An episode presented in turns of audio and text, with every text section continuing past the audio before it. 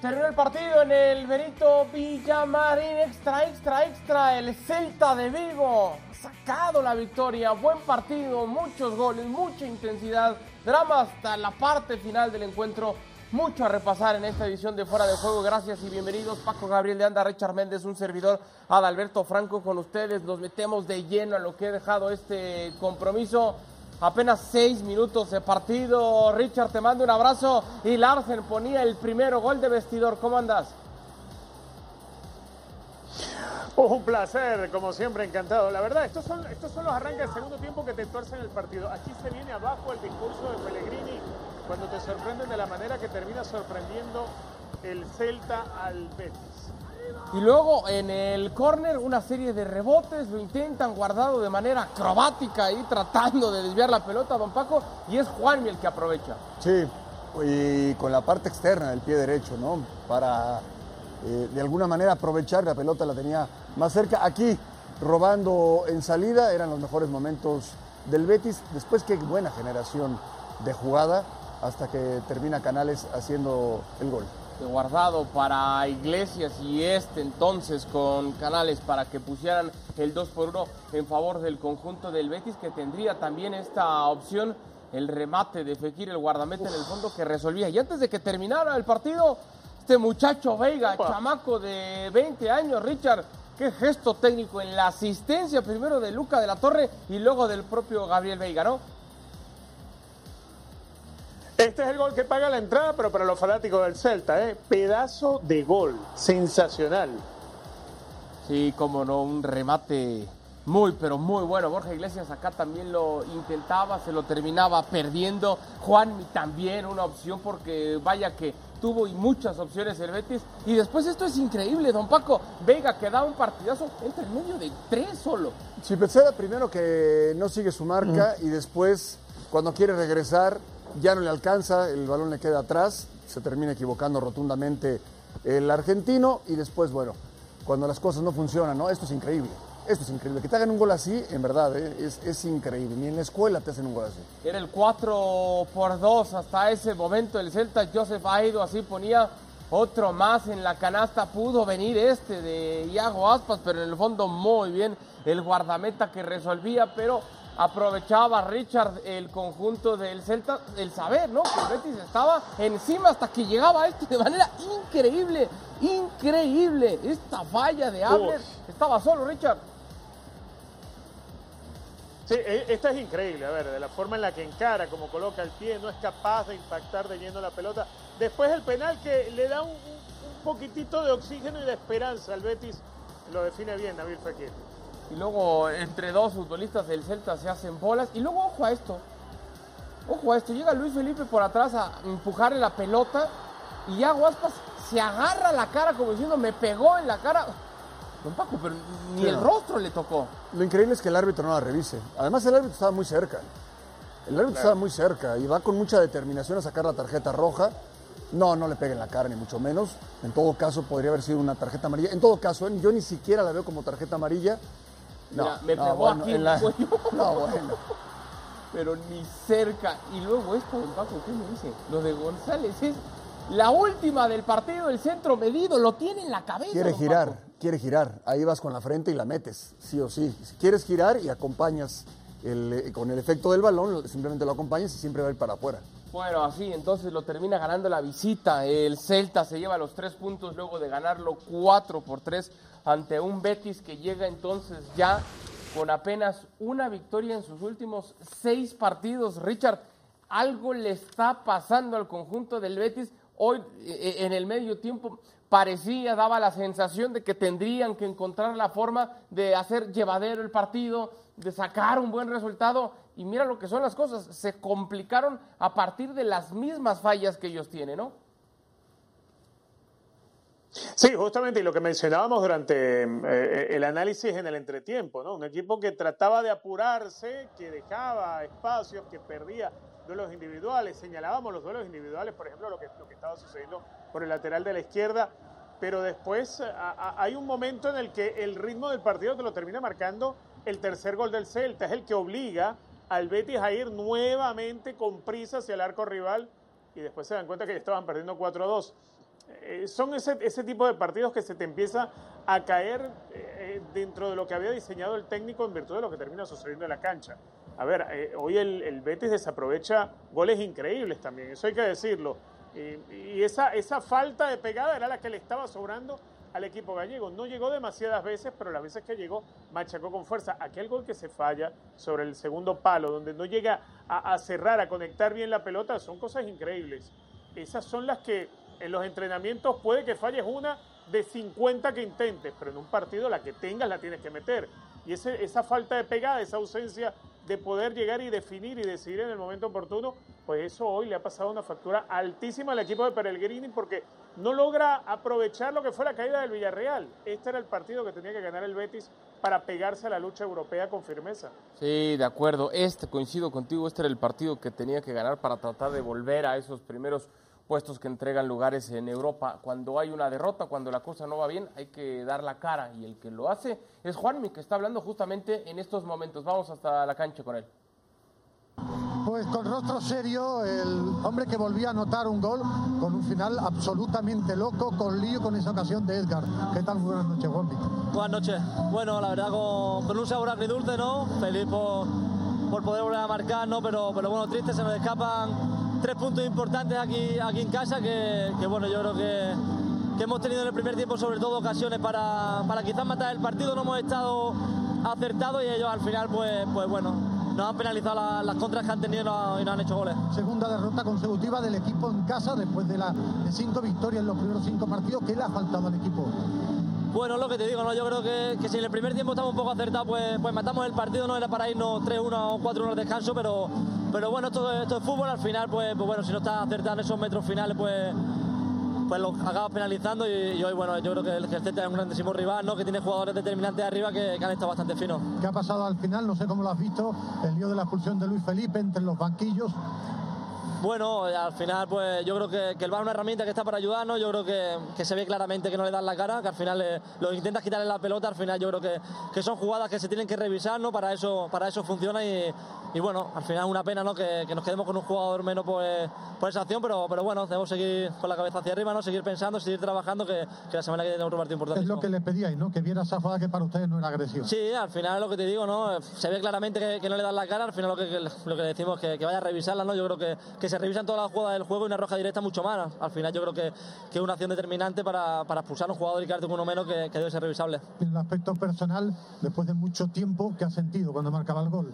Cabreado por la derrota, pero en el aspecto personal, ¿qué ha significado para ti? Porque lo has pasado bastante mal. Sí, bueno, pues la verdad que es una liberación, ¿no? Yo creo que, que al final cuando estás cuatro meses parado después de, de una lesión, de, de, haberme ido en un momento que yo creo que estaba muy bueno de, de mi carrera, al final pues bueno, volver, ¿no? Y volver con volver a marcar, volver a marcar delante de, de la gente, ¿no? yo creo que, que, es algo muy especial y nada, seguir trabajando, ojalá que, que sigan llegando los goles que es lo que quiero para, para, volver a estar a ese nivel que, que yo creo que necesito. Muchas gracias. Nada, ustedes. Juanmi. Pues es muy claro, Juanmi, eh, es muy honesto, lo que dejó escapar el equipo, que tuvo sus opciones en la primera mitad, dice y dice bien, un primer tiempo en el que ellos pudieron terminar con, con una ventaja, no fue así y al final es la contundencia del Celta de Vigo, ese porcentaje de efectividad que tuvieron con las oportunidades de riesgo y las que terminan concretando son los que finalmente le, le dan los tres puntos a la visita en esta, en esta ocasión. Pero qué también, qué, qué, claro es también Paco cuando dice, pues, pues está el VAR, ¿no? Para que vea la jugada, es una expulsión, se está agarrando la cara, bueno, que vaya el árbitro, que revise con tecnología y si es necesario recular y cambiar de opinión, para eso está la herramienta. Doble error. Primero, se fía de lo que ve. Del observa, teatro, vamos a llamar. Lo, lo ve y lo interpreta, pero además va corriendo con la tarjeta. Primer error. Segundo error, no ir al bar. Eh, que de todos modos el Celta iba a ganar porque había que esperar que el Betis hiciera el penal, lo que tú quieras. Eh, y que de todos modos 11 contra 11 era superior. No, el árbitro se equivoca dos veces. Primero la determinación con la que va sacando la tarjeta y después, como bien dices, que no lo revisen el bar. ¿Qué opina Richard? Sí, definitivamente. El VAR es una herramienta que está para ser utilizada, pero para ser utilizada con razón. Esta vez de haberla utilizado, era evidente que no existía contacto, contacto en el rostro. Eh, el VAR también está para corregir ese tipo de situaciones cuando hay una expulsión injusta. Eh, y estoy de acuerdo con lo que decía Paco, es que para mí ni siquiera era de amarilla, eh, era una entrada muy común de partido.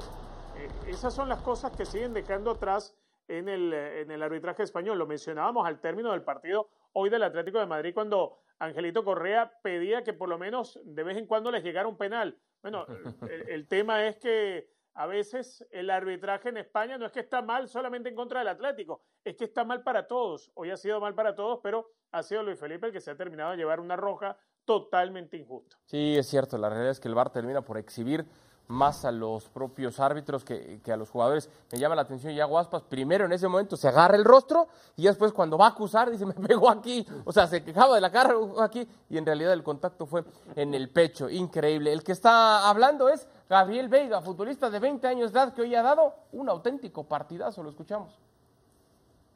Bueno, mejor, ya, ya eché lo que, lo que tenía que echar y ahora ya ya estoy mejor. ¿Qué pediste tú el cambio incluso porque no podías más o qué? No, yo quería seguir, como aunque me esté muriendo voy a, voy a querer seguir, pero bueno, el mister vio que estaba ahí algo, algo tocado, pero yo también le comenté que estaba ahí algo del estómago, pero bueno, feliz por, por la victoria y también por, por, los goles. Triunfo de enorme valor para el Celta aquí en el Villamarín, además marcando cuatro goles. Sí, sabíamos que teníamos delante un gran equipo, un gran estadio y la verdad que era un reto para nosotros pero bueno, a este equipo le, le, gustan los retos y vamos a por más. Tiene el aspecto personal, ¿qué significa esto? Eh, dos goles aquí en el Villamarín y seis en el campeonato. ¿Qué significa esto para un chico joven como, como tú, en el que todos los focos miran hacia ti? Bueno, antes de, comentar nada del partido, eh, comentar que, que, esta victoria va por, por nuestro compañero Marchesín, que estamos seguros que, que desde casa nos, nos, animó y nos ayudó a conseguir la victoria y que decir que, que es un grande y que estamos con él a muerte y que pronto, pronto va a volver. goles a él también. Sí, sí, es, es un grande y, y, esos goles también van en parte por él y bueno, en ese aspecto muy, muy contento ¿no? por, por además ayudar al equipo tanto en la ida como en la vuelta a conseguir una victoria contra, contra un gran rival y bueno, esto no solo acaba de empezar y vamos a seguir en, esta buena racha. ¿De los goles con cuál te quedas de los tuyos? ¿El primero por la dificultad? Sí, la verdad que sí, sobre todo por, por, la calma que se puede tener ahí delante de, un gran portero como Rui. La verdad que, que defino bien, pero bueno, el segundo también es importante porque nos ponemos por delante y creo que le da confianza al equipo, aunque hemos sufrido ahí. Pero bueno, eh, gran victoria y gran, gran trabajo todo Como visto tú, no sé si ya te había salido del, del, vestuario después de tu problema estomacal, este lío con, con Yago, la expulsión, ¿qué opinión tienes? Con los banquillos? Bueno, la verdad que no la vi muy bien, fue una jugada rápida, pero bueno, eh, ha decidido es el árbitro y, hay que respetarlo, sea para quien sea. Y, nada, son cosas que se quedan en el campo y, a seguir. Muchas gracias, muy amable. Gracias. Así entonces la general con el Real Betis que a pesar de la derrota se mantiene en esa sexta posición. El Barcelona sigue mandando con cinco puntos de diferencia sobre su más cercano perseguidor, el Real Madrid. El Celta de Vigo está en el lugar número 11 vamos a defender el título. Eh, cada partido será un partido muy competido. Ahí están, esos que generan tanta ilusión en el cuadro blaugrana. Iba gol en un golazo y el efecto palanca ha sufrido un frenazo.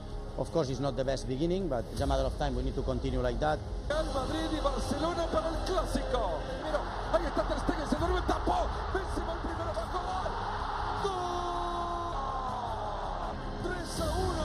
estamos en una dinámica negativa, que no nos sale nada, que lo intentamos. Real Madrid líder ya en la liga y aguda quizás la tristeza azulgrana. Vinicius está primero, ahí viene Vini, Remiro, Remiro, qué fantástica noche que está jugando el arquero.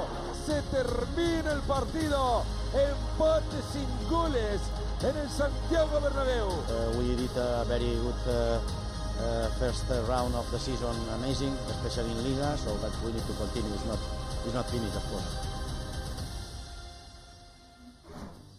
este domingo el Real Madrid estará visitando al Mallorca que dirige Javier el Vasco Aguirre como parte de la actividad de esta jornada 20. Un Real Madrid que está convertido en un auténtico hospital con cualquier cantidad de lesionados. Ya hablaremos de las ausencias del cuadro merengue. El que habla ahora es Carlo Ancelotti. El partido más importante ahora es el partido de Mallorca. Ganar el partido contra Mallorca significaría mucho para nosotros. Mañana juega el equipo mejor para mí, que puede ser con Modric y Kroos o también sin Modric y Kroos. Pero no es que doy descanso a Modric y Kroos porque para jugar la semifinal eh, de la, de la Copa del Mundo. No, esto no. Después los partidos evaluar bien el cansancio de, de, los jugadores es fundamental. Es mucho más importante el trabajo de los fisios, de los doctores en este momento que el trabajo de, del entrenador. Y después, si uno es católico, rezar un poco viene bien. No, no, no estamos, por cierto, contentos de jugar después menos, con menos de 72 horas. Esto no me parece correcto. Lo tenemos que hacer porque hay que hacerlo, pero creo que por lo menos descansar 72 horas después de un partido es lo mínimo. Mientras que el líder, el Barcelona, estará recibiendo en el Camp Nou al conjunto de el Sevilla, que de a poco busca escalar posiciones. Ellos están en el puesto número 14. Escuchamos reacciones de Xavi, lo platicamos. Bé, demà tenim un rival complicat, no? a pesar de la seva classificació i que ha passat doncs, una crisi important de, de resultats, però té un gran equip. Jo crec que Sant Paoli ha recuperat a un Sevilla fort, un Sevilla competitiu, que guanya partits de manera solvent una altra vegada. Eh, crec que estem parlant d'un gran entrenador, que treballa molt bé l'aspecte defensiu, fa coses molt bones en pressió alta. Eh, demà tindrem un rival complicat, un rival dur, físicament molt fort, y que nos puede complicar. No, me siento un candidato a ganarla, ¿no? Y es, uno de los objetivos, sí, eso sí, pero favorito no. Eh, competimos contra el vigente campeón de liga, vigente campeón de Champions y nos va a costar mucho eh, pelear por ganar títulos a, todo un Real Madrid muy fuerte. Ya nos costó la Supercopa, teniendo que jugar contra ellos, la Copa los tenemos en semifinal, la Liga la vamos a luchar seguramente hasta la penúltima, última jornada, seguro, seguro. Entonces, veo un Madrid, eh, sigo viendo un Madrid eh, fuerte, aunque esté a, cinco puntos. Ahí están las palabras de Xavi. La probabilidad de salir campeón a inicios de temporada para el Barcelona era de apenas un 25%.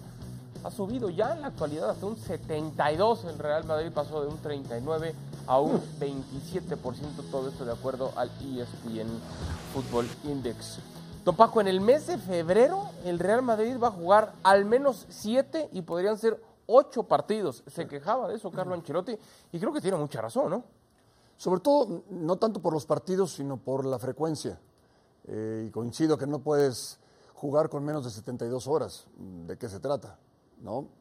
Él, bueno, él hace, da, una declaración, lo deja ahí en la mesa, creo que es voz autorizada para hacerlo, ¿no? Y, me parece que, es congruente y, tiene razón en lo, que, en lo que menciona. Es que, Richard, es el cansancio, ¿no? La parte física, pero también que por la enfermería en estos últimos días ha pasado Benzema, Mendy, Lucas Vázquez, ahora Hazard, Militao, el, el, propio Cross con algún problemita ahí. O sea, además del calendario tan ajustado, es que el Real Madrid tiene mucho futbolista lesionado, ¿no? Y a eso le sumamos dos cosas, ¿no? Uno, el tramo de temporada en el que te encuentras ahora, que necesitas despegar porque Barcelona te lleva una diferencia de cinco puntos, tienes el viaje de por medio, pero que aparte de eso te atrapa en, en, un, en, un, momento que se ha cerrado el mercado de invierno y el Real Madrid no hizo movimientos significativos para tratar de darle algo, no sé si de profundidad o por lo menos de, de previsión a una plantilla que se ve que se viene agotando. Eh, hoy en día no poder contar con Karim Benzema ni siquiera para el Mundialito de Clubes. Hay que recordar que Benzema eh, sobre el final del año pasado, todavía en esta misma temporada se había lesionado y por eso es que no termina de ser considerado para la Copa del Mundo. Es decir, alguien tan importante como Karim Benzema no lo pudiste tener sobre el final de año y ahora tienes otra vez que olvidarte de él por algunos partidos porque vuelve a caer lesionado y no tienes una profundidad en la plantilla como para poder suplir su lugar quizá de pronto en la mitad de la cancha, la ausencia de Cross de Modric. Bueno, con, con Chamení podrías eh, resolver algunas cosas, con la presencia de Ceballos, pero hay otros lugares que no encuentran soluciones, como tampoco se encuentra en el lateral de la izquierda. Hoy está atravesando un muy mal momento Mendy, si lo utilizas a Chamení, sabes que te puede cumplir, pero no te va a hacer bien las cosas. No poder contar con David Álava, ¿cómo lo prefieres si pudieras contar con él de central o de lateral? Es decir, eh, Ancelotti debe tener una cabeza, una mente muy amplia como para poder terminar de, tapar tanto agujero y sin tener la, posibilidad de ampliar su plantilla. Voy a, como decimos en México, voy a, a pisar callos, don Paco, Richard. El Real Madrid, no que lo diga yo, para muchos el Real Madrid es el mejor equipo del mundo. y ahora va al llamado mundialito. Y yo entiendo esa exigencia, esa obligación de buscar ganar todos los torneos en los que participa. Pero tienes en semifinales de Copa del Rey al Barcelona. Tienes en Champions a un herido Liverpool. Y tienes que re- tratar de retomar el rumbo, el camino y el bien jugar en Liga porque el Barcelona se te está escapando. Es que el Real Madrid debería de mandar al Castilla al mundialito. Así, don Paco. ¿Te parece? Pues es que no les va a dar. Está hablando de la dosificación título, de la es- un Pero título. es un título que ¿qué le va a dar? Es un título que te hace más grande como equipo. ¿El mundialito de Sí, clubes? el Mundial de Clubes, sí. ¿El mundialito? Así como tú lo pones. Ya lo ha ganado el Madrid, ya lo sabe. Hoy, de todos los títulos que tiene enfrente el Real Madrid, el menos importante de todos es ese. Es el que, menos. es que eh, sí, pero, pero al Madrid lo hace grande no el que haya ganado un, club, un Mundial de Clubes o una Champions, sino la cantidad de veces que las ha ganado. Entonces es el decir, hemos ganado 10 veces el Mundial de Clubes, hemos ganado 15 veces el Mundial de Clubes. Yo creo que tiene que ir con, con seriedad a encararlo, a enfrentarlo. En todo caso, cuando regrese todavía estará eh, eh, participando en la liga. La Champions la acaba de ganar. Eh, lo inmediato es el Mundial de Clubes. Yo, yo no creo que lo tenga que pelucear así como usted dice. Me encanta que use esa frase también. Sí, es eh, patentada por eh, Adal Franco. A ver, Richard, eh, ¿entiendes mi punto? Si es el título menos importante y si no tienes una plantilla tan vasta, tan abundante, con cualquier cantidad de lesionados, caramba, de pronto los equipos tienen que decir, para esto sí me alcanza y para esto, por más que sea el Real Madrid, para esto ya no. El problema es que es un equipo y se llama Real Madrid. Ese es el gran problema. Real Madrid tiene, tiene por obligación ese nivel de exigencia. Eh, te voy a poner un ejemplo muy simple. Eh, la Supercopa de España es de todos los trofeos de la temporada, quizá el más pequeño, el que menos importa. Pero Real Madrid salió a tratar de ganárselo al Barcelona y se terminó encontrando con el paseo que después le, mete el equipo de Xavi. El siguiente hermano de los hermanos menores, como decir, el hermano mayor de la Supercopa es la Copa del Rey, pero no es un trofeo importante en España. A ese trofeo se ha apegado el Barcelona por mucho tiempo en los momentos en los cuales el Real Madrid termina siendo el campeón de Europa, porque eh, son equipos que están obligados a ganar algo y a ganarlo todo lo que vayan a competir. El Real Madrid tiene esa cruz encima, se llama Real Madrid, por eso con o sin plantilla de peso, tiene que salir a matarse, y salir a ganar lo que se le atraviese. Así sea, no sé, eh, la, copa, la copa que se juega en la cuadra donde tú vives. Sí. Tiene que ir el Real Madrid y ganarla. Tiene que ir a ganar todo. Y hay buen nivel, por cierto, en la copa de, de mi cuadra, de mi rumbo, de mi colonia. Eh, y, y en contraparte, don Paco, con, con un Barcelona que desde hace rato atraviesa su mejor momento, que, que ha sacado resultados cuando no lo ha merecido, porque no ha jugado tan bien, pero lo ha sacado. Me acuerdo de ese partido contra el Atlético de Madrid. Pero que a pesar de los momentos está ganando, está sumando y que ya lleva cinco puntitos de ventaja. Y hoy, en esas semifinales de Copa del Rey, hoy es favorito el Barcelona sobre el Real Madrid por lo que demostraron recientemente en la pa- te Supercopa. de parece? Sí, señor. Para mí no es favorito en nada el Barcelona. En nada, No. ni en Liga. Tiene ventaja, no es favorito. Y va a jugar la Europa League y no es favorito. Y juega la Copa del Rey y no es favorito.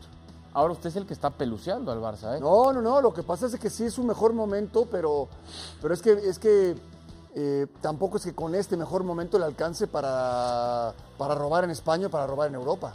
Para nada. Apenas está en camino, apenas está en camino. Sí. ¿No es favorito para nada el Barça, Richard? ¿O en nada? Bueno, en la liga quizás. A ver, yo lo que eh, estoy de acuerdo con que en la liga sí es donde tiene quizás más favoritismo. Yo lo que lo que veo del Barça, más allá del partido que jugaron contra el Real Madrid en la Supercopa, donde sí le pasan por arriba al Real Madrid, le ganan con, con muchísima solvencia, con contundencia y, y dando Le pusieron un paseo, Richard. Así lo decimos. partido es Un casi- baile. Exactamente, sí, sí, le dieron un paseo, un baile. Ese partido es, eh, lo podemos extraer con pinzas y, re- y- y revisamos todos los partidos del Barcelona y si bien tiene la pelota, si bien genera situaciones, termina siendo un Barcelona que eh, gana los partidos apretado o tiene que jugar vistiéndose de Atlético el día que le ganaron a- al Atlético de Madrid allá en la capital española. Tuvieron ellos que ser el equipo que jugara la encerrona y meterse atrás para cuidar un resultado. Sufren para ganarle al Betis. Es decir, eh, Barcelona está en un momento, salvo el partido que jugaron contra el Real Madrid, en un momento muy bajo de fútbol, pero que terminan logrando los resultados. Eso es quizá la mejor virtud que hoy tiene el equipo de Xavi. Poder tener, sí, 70% de posesión de pelota, pero cuando pierdes más duelos individuales que los que ganas, eh, algo está funcionando mal. 70% de posesión, cuando tu arquero termina siendo la figura del partido, entonces algo está sucediendo mal en defensa. Ese son el tipo de cosas que te hacen pensar, bueno, Barcelona está superando estos momentos por la mínima, por lo que sea, pero los está ganando. Y es en el peor momento de juego del, Barcelona. Ahora, ¿cómo será la curva en la, medida que Barcelona no solamente tenga ese, ese, movimiento de juego que le permita exponerse en defensa, sino que empiece a defender bien y siga atacando como lo hace? Entonces, uno supone que Barcelona tiene todo para desprenderse dentro de la liga. Estoy de acuerdo con Paco, para mí Barcelona no es favorito en, en la UEFA Europa League. Tal vez lo que sucede en la Copa del Rey, dependiendo de Ah. cómo llegue el Real Madrid, porque Ah. si hay enfermería, como vengan del viajecito del Mundial de Clubes, yo te cuento, ¿eh? Es que ese es el tema con el Real Madrid. ¿Cómo va a llegar con la cantidad de lesionados? Ahora, en esa lista que di de lesionados, eh, podemos quitar a Hazard, porque Hazard lesionado, sano, da igual, no tiene minutos. y Ahora, no también es, eh, si, si a ustedes les tocara elegir entre la Copa del Rey Sí. ¿A ustedes el Mundial- quiénes? A, a Richard y a ti. Ah, pensé que lo estabas y encaminando. el así. Mundial de Clubes, entre la Copa del Rey y el Mundial de Clubes. ¿Cuál? Ah, Y la Copa del Rey. ¿Verdad que no es el la mundialito? Copa del Rey. Ver, la Copa del Rey por quitarte de encima lo que te acaba de hacer el Barça. Ah, sí, pero señor. el- En, el mundo. En España pesa más la Copa del Rey. Ah, estoy de Ahora, acuerdo. Para mí como latinoamericano, el Mundial de Clubes es más importante para mí como latinoamericano, pero en España tiene más peso ganar Como latinoamericano, te pregunto. Como latinoamericano, sí. ¿Qué? Decir, Rey. ustedes No, como yo quiero ganar, yo que quiero ganar cualquier cosa, ¿no? quiero ganar. Yo quiero ganar cualquier cosa, pero, pero, pero el Mundial de Clubes a mí me parecería que sería, obviamente tiene, es un, es un trofeo internacional. A ver, el Sol de América, ¿qué, qué dice? De México, de México. A ver, eh, ojo, no estoy despreciando para nada el, el mundialito, que así se le dice, pero y, y lo que voy a decir quizás incomoda a alguno, e- es un parche. El Mundial de Clubes es la estampa en el uniforme, para presumir que eres el mejor del mundo. El Madrid no tiene por qué presumir algo que de por sí ya es. El Madrid es el mejor equipo del mundo, lo demostró el año pasado, no necesita esa estampa o ese parche en el uniforme, sí necesita desquitarse del baile que le acaba de poner al Barcelona. ¿Y qué mejor escenario que unas semifinales de Copa del Rey? Que entiendo que no es la mejor Copa del mundo y demás, pero necesita quitarse esa jetatura que demostró apenas hace unos días el Barcelona en ese partido de Supercopa. Es así. Entre más pronto el Real Madrid ponga orden en eso, dejará entonces de crecer la confianza del Pero Barcelona en ¿cuál, Liga. ¿Cuál orden? Si uno está en la Champions y el otro está en Europa League. Ni siquiera es comparable. Pero eso fue el año pasado. Hoy, hoy. Por eso, o sea, lo, lo que ganó el Real Madrid el año pasado y, y el Barcelona ya lo que hizo el año pasado para no seguir en Champions. Es el campeón de Champions, el Madrid y el campeón de Liga. Pues ahí es lo que te digo, ya está. Ya está. De, de nada te sirve el parche, don Paco. Yo, yo insisto, de nada Sí, pero no se puede quedar en blanco, ¿eh? no se tiene que ganar algo, Sí, en eso sí, tiene que ganar algo importante. Eso sí. No, no la Supercopa, no la Copa del Rey, tiene que ganar Liga o ganar la Champions. Bueno, y por supuesto que Una este... o la otra son las prioridades para el Real Madrid. Este partido entre el Mallorca y el Real Madrid podrá usted disfrutarlo por la señal de ESPN Plus a las 7.55 am, tiempo del este, 4.55 am, tiempo del Pacífico. Mientras que el Barcelona ante el Sevilla será a las 2.30 pm, tiempo del este, 11.30 am, tiempo del Pacífico, con el análisis previo al medio tiempo y post de este su programa de confianza fuera de juego por la señal de ESPN Plus. Esta es una fantástica, fantástica noticia. Sebastián, Sebastián Haller, después de regresar del tratamiento que tuvo contra el cáncer, ya había regresado a las canchas hace unos días y hoy Don Paco se reencuentra con el gol y a veces el deporte te, te regala cosas tan hermosas como marcar un gol después de padecer cáncer en el Día Mundial contra el Cáncer. No, bueno. O sea, por favor, ni mandado a hacer y en su estadio y es el gol de su vida. ¿Para qué quiere hacer más goles, no? Creo que el partido más importante de su vida lo ha ganado ¿Sí? y hoy este gol, después de hacer este gol, si no vuelve a hacer otro gol en su vida, yo creo que está ya Sí, cumplido. ya da sí, igual. sí, totalmente. Sí. Y aparte, el cariño, ¿no, Richard, de la gente? ¿Cómo se le entrega? Uy, por supuesto. Además, el fútbol está lleno de cosas lindas, ¿no? A veces eh, nosotros nos quedamos en el análisis y, y- y lo que nos termina dejando un partido solamente en el aspecto cancha, en el aspecto táctico. Pero estas historias como la que hoy estamos teniendo, pues no- no- nos acercan mucho más a lo humano que a veces nosotros desde el análisis del fútbol nos quedamos solamente con el aspecto de la urgencia y la necesidad de ganar. eh, o, o el por qué señalar a alguien porque perdió y falló. Sí. Historias como esta, la verdad que, que estas cosas te hacen como reivindicarte con el deporte. ¿no? Estoy de acuerdo, estoy de acuerdo. Qué mejor manera de cerrar esta edición de Fuera de Juego. A nombre de Paco Gabriel de Anda, de Richard Méndez, soy Alberto Franco y esto fue Fuera de Juego. Gracias y hasta el día de mañana.